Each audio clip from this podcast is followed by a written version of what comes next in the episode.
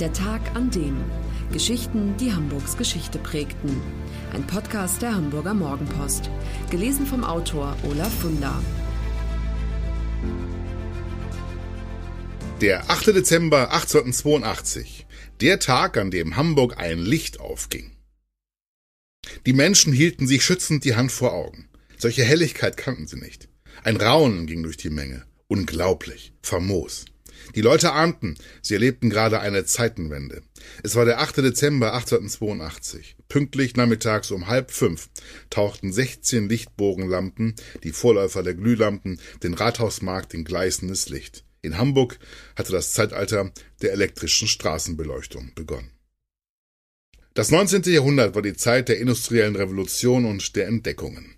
Werner von Siemens und Michael Faraday bändigten die Elektrizität, Strom ließ sich jetzt in großen Mengen wirtschaftlich erzeugen, und immer mehr Nutzungsmöglichkeiten taten sich auf. Der Telegraph, das Telefon, der Elektromotor, das Licht. Schon bald würde das ganze Leben elektrifiziert sein. 1873 war es die Norddeutsche Affinerie Hamburgs Kupferhütte, die als erstes Unternehmen der Stadt Strom industriell nutzte. Sechs Jahre später waren es die Räder, die erkannten, welche Vorteile ihnen elektrisches Licht bringen würde. Dank der taghellen Beleuchtung konnten Schiffe nun auch nachts geladen und gelöscht werden, und bei Nachtfahrten bot es mehr Sicherheit als die alten Petroleum- und Gasfunzeln. Zum endgültigen Durchbruch verhalf dem elektrischen Licht der Gartenbauverein für Hamburg, Altona und Umgebung.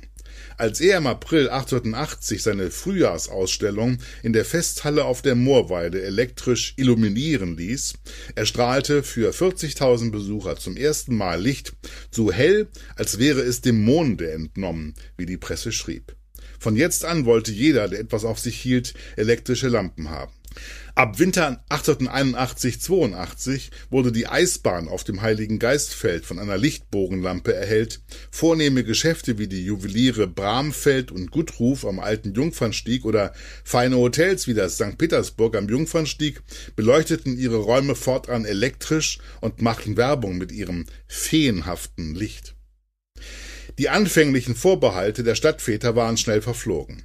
1882 war Hamburg die erste Stadt in Deutschland, die beschloss, die Straßenbeleuchtung von Gas auf Strom umzustellen.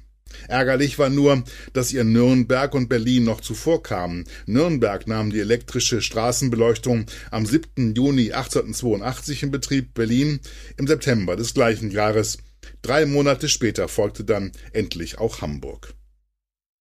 Der Rathausmarkt war nur der Anfang. Weitere Lichtbogenlampen wurden im Hafen am Kaiserkai, in der Ratsstube in der Admiralitätsstraße und im Sitzungssaal der Bürgerschaft installiert, der sich damals, das heutige Rathaus steckte in der Planung, war aber noch nicht erbaut, im Hause der Patriotischen Gesellschaft befand. Das Hamburger Fremdenblatt schrieb am folgenden Tag, man konnte bei gutem Auge die Mitglieder des Hauses deutlich erkennen, was früher nicht der Fall war. Es entstanden nun viele neue Berufe, der des Lampenversorgers etwa. Alle elf bis zwölf Stunden musste er die Kohlenstifte in den Lichtbogenlampen erneuern, denn länger hielten sie nicht. Oder der Stromableser. Anfangs musste er alle zwei Tage kommen, weil das Uhrwerk, das in den ersten Zählern steckte, nicht länger lief. Strom war damals unglaublich teuer. Und trotzdem wuchs die Nachfrage rasant. 1888 wurde das erste große E-Werk in der alten Stadtwassermühle in der Poststraße eröffnet. 1894 stellte die Hamburger Straßenbahn von Dampf- und Pferdebetrieb auf Strom um. Im selben Jahr wurden auch die hamburgischen Elektrizitätswerke gegründet. Bald wusste kaum noch einer, wie ein Leben ohne Strom eigentlich möglich gewesen war. Ab 1914 wurden die alten Lichtbogenlampen allmählich durch Glühlampen ersetzt. Im selben Jahr begann die Serienproduktion von Staubsaugern.